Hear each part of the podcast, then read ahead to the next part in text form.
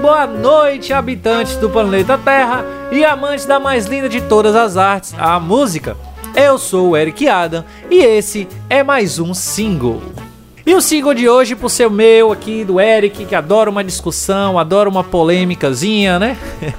Hoje eu vou trazer aqui uma discussão para esse episódio de hoje. Eu quero fazer aqui como, bem, quem já conhece o meu canal, né, o Music Soul, que, enfim, no momento ele está parado, mas quem conhece aí o canal sabe que lá eu tenho um quadro chamado Quinta Justa e esse quadro é basicamente de discussão. Eu gosto de fomentar discussões, trazer discussões para o, o canal e hoje eu tô trazendo, né, já que eu, como eu falei, o canal tá parado, eu tô trazendo esse quadro aqui né, essas discussões, melhor dizendo, para o podcast. Portanto, todo o nosso bate-papo de hoje de nada vai adiantar se você não for lá no blog, no Música para Viagem e deixar o seu comentário, a sua opinião, porque aí a gente pode, né, continuar aí a discussão.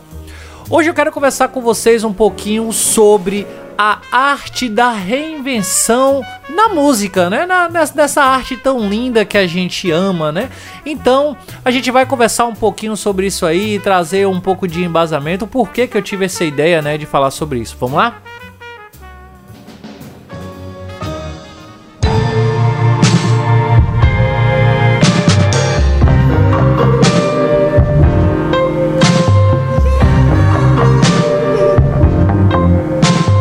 Pessoal, no dia 11 de maio de 2018, a banda britânica de indie rock, o Arctic Monkeys, eles lançaram o seu sexto álbum de estúdio, né, que uh, foi chamado aí de Tranquility Base Hotel and Casino. E esse trabalho, por sinal, ele segue o famoso AM, que foi lançado em 2013 e que, pô, como todo mundo sabe, né, traz grandes hits e principalmente uma expectativa muito grande sobre qualquer coisa que qualquer produção que a banda uh, viria a, a fazer posteriormente. É, principalmente, né, porque esse foi o álbum de, de, de, maior êxito comercial que a banda teve até hoje, o Arctic Monkeys teve, né, até hoje. Esse novo álbum, o Tranquility Base Hotel and Casino, ele nasceu seguido de muitas críticas, assim, em sua grande maioria negativas. E por muitas vezes eles foram, eh, essas críticas foram feitas pelos próprios fãs, né? Alguns alegando que a banda não tinha mais, não era mais o, o Arctic Monkeys e que o, esse novo trabalho não é o AM, que não é igual, que não sei o que e tal. E logicamente que não é, né? E é sobre isso que a gente vai falar. Sobre essa reinvenção, né? Que, que tanto o Arctic Monkeys está fazendo agora, como várias outras bandas já fizeram no passado.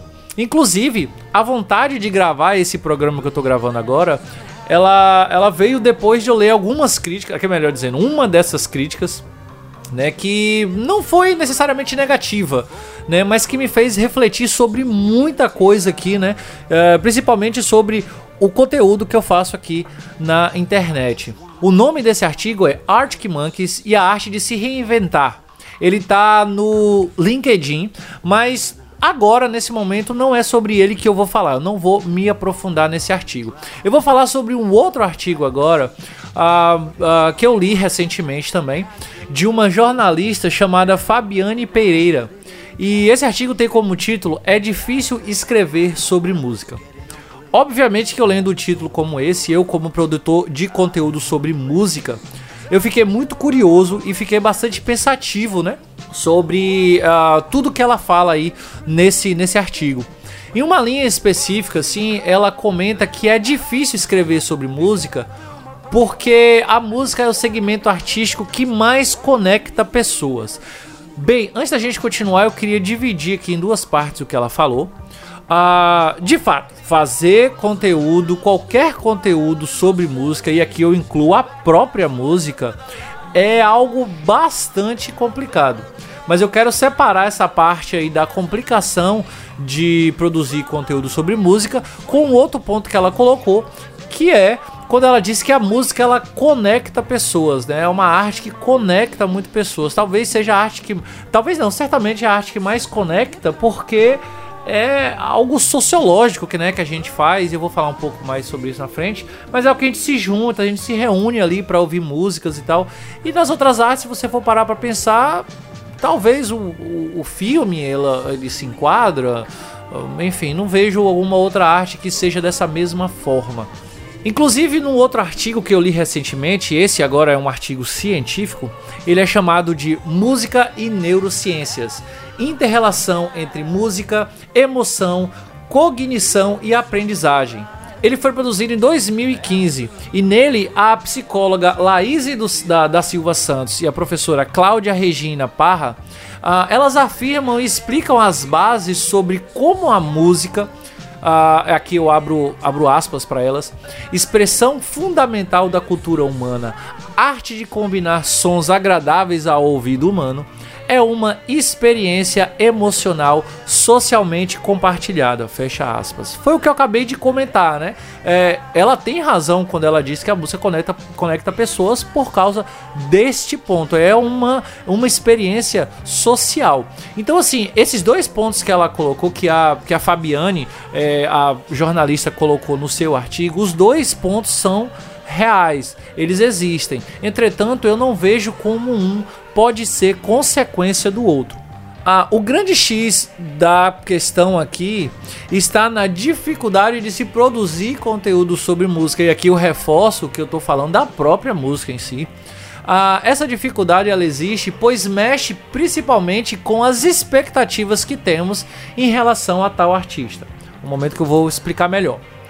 O cérebro humano, né, uh, ele tem uma facilidade grande de se acomodar. Isso é da gente. A gente, uh, isso é até científico, né? A ideia de que uh, você aprende a fazer tal coisa para melhorar a sua vida e torná-la mais fácil. E aí a partir daquilo você vai tornando aquela coisa cada vez mais e mais e mais fácil. Isso é até científico, né? Isso a, a, tal, talvez, né? E aqui pelo amor de Deus me desculpe se eu estiver falando besteira, mas talvez até o pensamento científico ele seja baseado nisso, pelo fato de que uh, uh, o, o, seu cérebro ele quer se acomodar, ele quer fazer algo de maneira mais simples.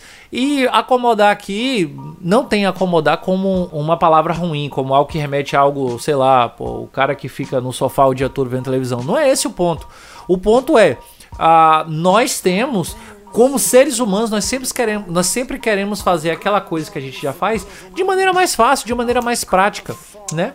E assim, quando você consome um conteúdo, nesse, nesse caso especificamente, né? No caso desse programa aqui, é, a música do Arctic Monkeys.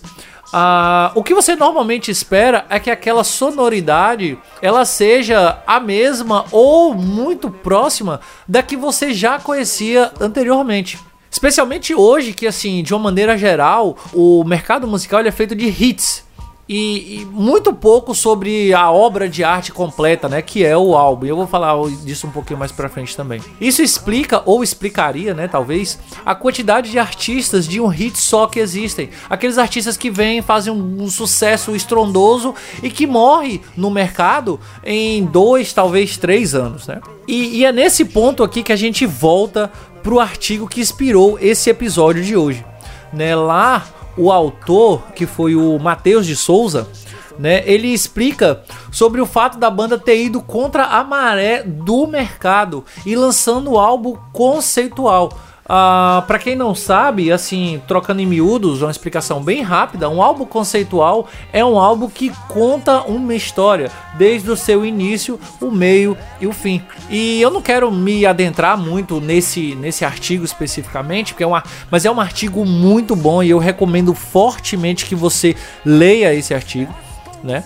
E essa ideia de álbum conceitual ela é extremamente arriscada no mercado que nós temos hoje. Entretanto, ela é arriscada uh, se e somente se você quer atingir o número 1 um das paradas e se manter lá. Se você quer ir para o número 1 um da Billboard, se você quer ser o hit mais tocado e por aí vai.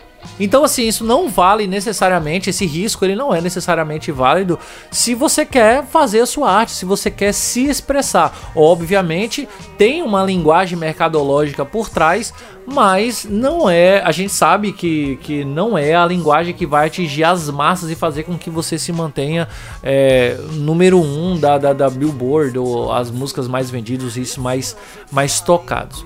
Né? Eu digo isso eu fiz essa explicação principalmente porque o próprio Alex Turner, né, o cantor aí do Arctic Monkeys, já falou algumas vezes que ele tem vergonha das músicas do, do AM, né, que é o mesmo tendo, tendo sido aí o álbum de maior sucesso da banda. Então, será que eu posso concluir aqui que em 2013 ele prezou pelo mercado? Quer dizer, até 2013 ele e a banda prezaram pelo mercado e agora eles estão prezando pela arte que eles querem expor ao mundo? Fica aí o questionamento. Eu queria chegar aqui a uma conclusão aqui dessa parte do, do, do nosso single, do nosso programa, uh, trazendo algumas, algumas reflexões pessoais né, associadas ao meu consumo de música. Eu quero compartilhar com vocês algumas analogias que eu, que eu costumo fazer quando eu falo sobre o meu consumo de música. Né? A minha primeira analogia aqui é que o álbum ele é como um livro, ele é uma peça completa. Como assim, Eric?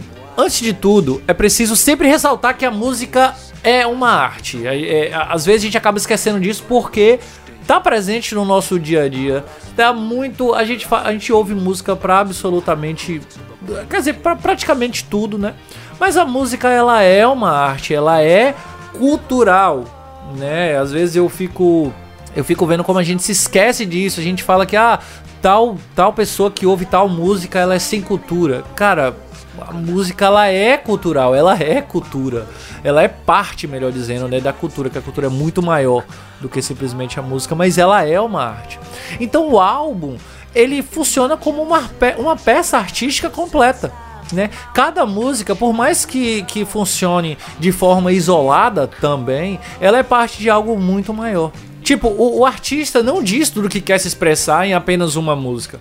Ele, mas ele divide em etapas, em faixas, até para ser melhor compreendido, ser melhor entendido o que ele quer passar. Então, assim como você não lê apenas uma página de um livro que você, que você esteja lendo, e o dá como completo, você acha que conhece toda a história por apenas uma página? Assim também deve ser com o disco.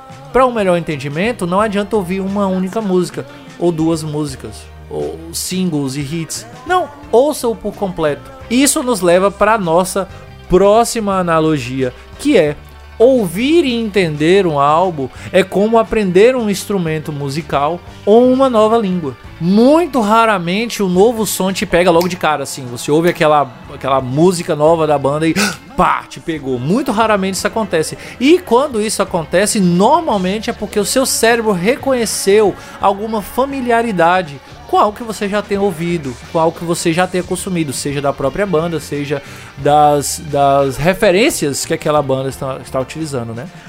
Entretanto, para você compreender a arte do músico por completo, se faz necessário um pouco mais de empenho, de estudo né? Assim como você não pega um violão, e aí trazendo para nossa analogia, né? Assim como você não pega um, um violão uma vez só e já sai tocando, fazendo as notas e solando e as bagaceiras toda, assim também na maioria das vezes você não compreende uma obra em apenas uma audição. E eu vou aqui citar como exemplo o meu método, é, o meu método pessoal para fazer reviews de álbuns para o canal, né? Como a gente faz lá uh, no Music Soul.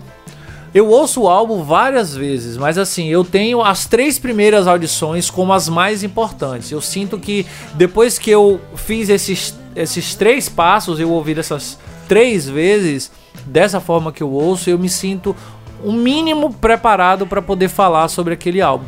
Na primeira audição eu faço para me acostumar com o novo som. Eu preciso dar tempo para o meu cérebro para entender que eu não não conheço aquela nova música, não conheço aquele som, aquelas palavras, aquela, aquela letra. Então eu não tô acostumado com o que eu estou ouvindo. Eu preciso respeitar o meu cérebro, né?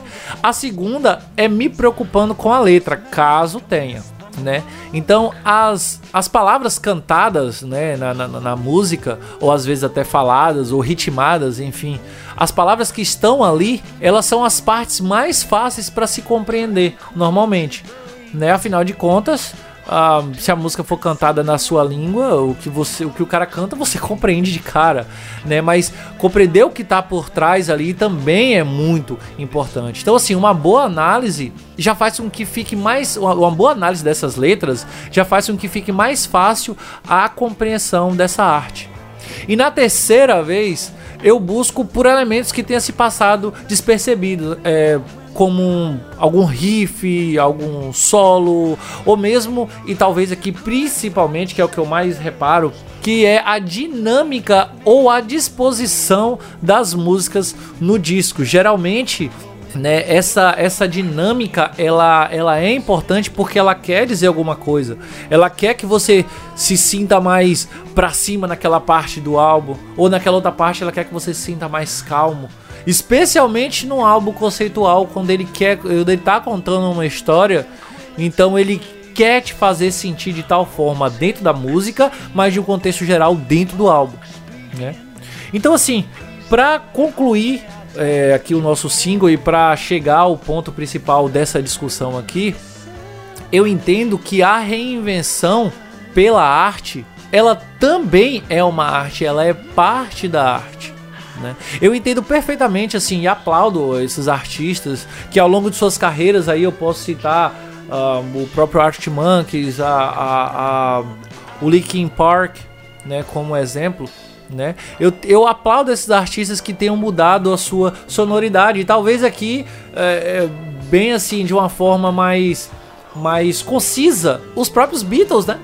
Que, enfim, tanto é importante para nossa, para nossa pro nosso mercado musical hoje em dia, né? Eu aplaudo esses artistas que tenham assim mudado uh, a sua sonoridade por amar a arte, né? Então, por amor à arte, por amor à música, eles se reinventaram, se reinventaram e trouxeram o, o novo, sabe? Eu tenho uma dificuldade muito grande de, de, de chegar assim um, de um artista que eu que eles costumavam fazer tal som e hoje eles estão fazendo outro tipo de som e eles lançam e falam assim, porra, tá ruim porque eles não são mais aquilo. Cara, eles não são, eles não, não vão ser o Arctic Monkeys de 2018, não é o Arctic Monkeys de 2013. E que bom por isso, né? É assim que a gente que, que tem coisa nova, assim, assim que surge coisa nova, na verdade, né? Então, é acho que é isso, é isso que eu queria passar para vocês, mas assim, eu quero aqui continuar essa discussão nos comentários. Né? Eu quero realmente que vocês deixem aí para mim uh, as, suas, as suas ideias sobre isso que eu, que eu, que eu falei.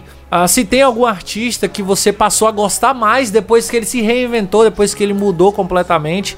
Ou se tem aquele artista né, que te decepcionou profundamente, assim, né? Pra fazer algo totalmente diferente. Uh, talvez. É, é, é, e eu não tô aqui falando de artistas que mudam a sua sonoridade para se adequar ao mercado. Não é isso, eu tô falando dos artistas que fazem pela arte, né? Que eles vão pela arte, assim.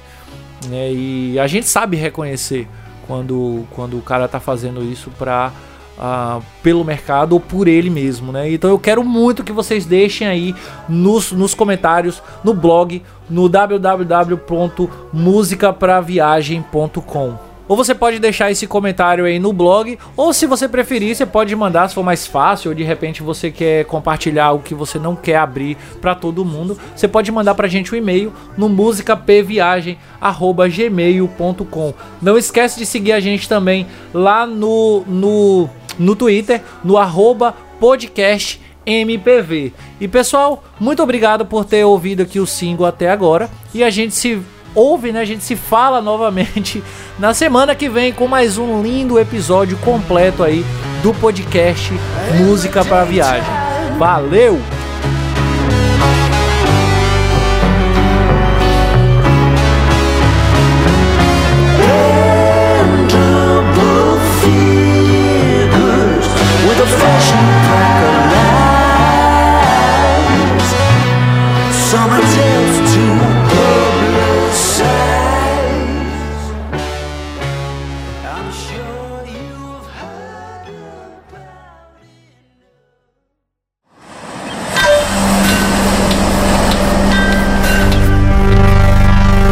Esse podcast foi editado por Ilhos Produção Musical.